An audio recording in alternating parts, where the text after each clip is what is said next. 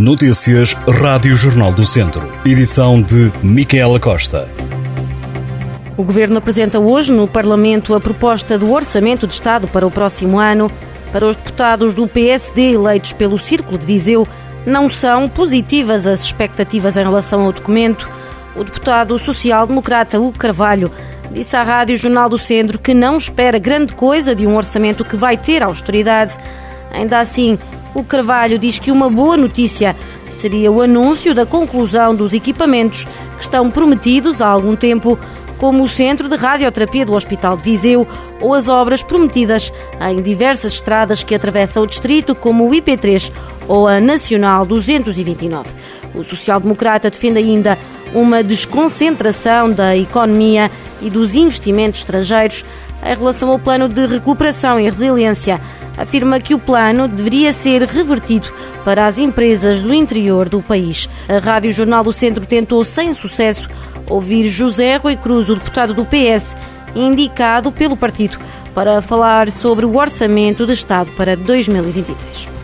Uma empresa que produz medicamentos de cannabis vai instalar-se no Parque Empresarial de Pindelo dos Milagres, no Conselho de São Pedro do Sul.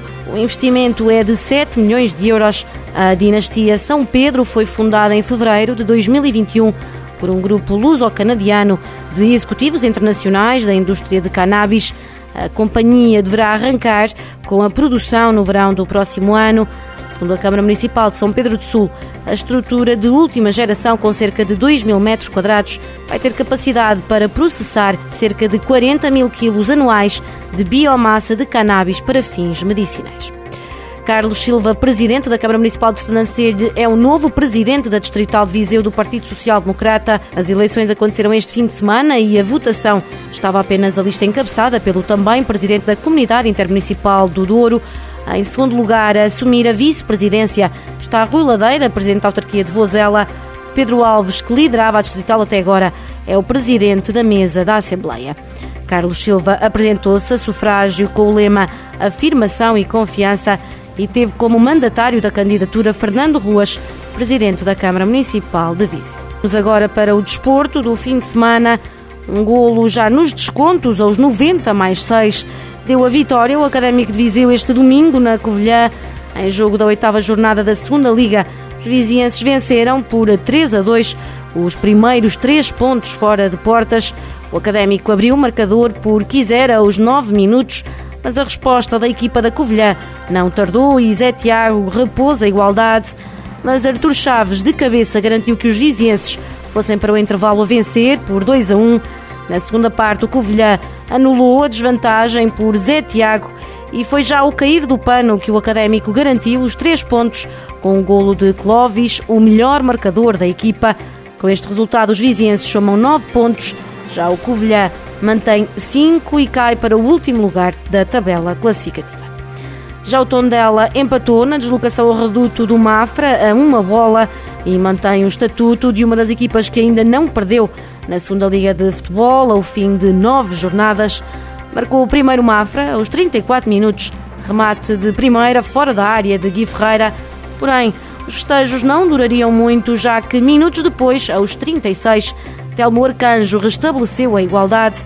O resultado não se alterou até o intervalo e também não conheceu mudanças no segundo tempo, terminando com o empate entre as duas equipas.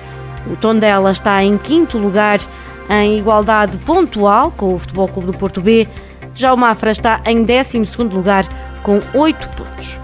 No handball, primeira divisão nacional, o Académico de Viseu não conseguiu trazer pontos do Dragão Arena, a casa do campeão nacional, Futebol Clube do Porto, ao perder por 35-25. A primeira parte acabou por ser de vantagem para os Dragões, que venceram por 19-7, mas a segunda metade foi do Académico de Viseu, conseguiu arrecadar 18 pontos contra os 16 conquistados pelo Futebol do Porto. Ainda assim, um resultado que não foi suficiente para dar pontos à formação de Viseu, que este ano subiu ao principal escalão da modalidade. O Académico ocupa a última posição da tabela classificativa com 3 pontos. A liderança pertence ao Sport Lisboa Benfica, que soma já 15 pontos. O Futebol Clube do Porto está em quinto lugar com 10 pontos. Ainda no handball, mas na segunda divisão, Sorte diferente para os dois representantes do distrito. O Handball Clube de Lamego saiu vencedor em casa frente ao Alavário por 30-29.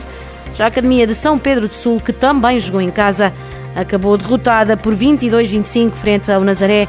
As formações do distrito somam 5 pontos, cumpridas as três primeiras jornadas do campeonato. Estas e outras notícias em jornaldocentro.pt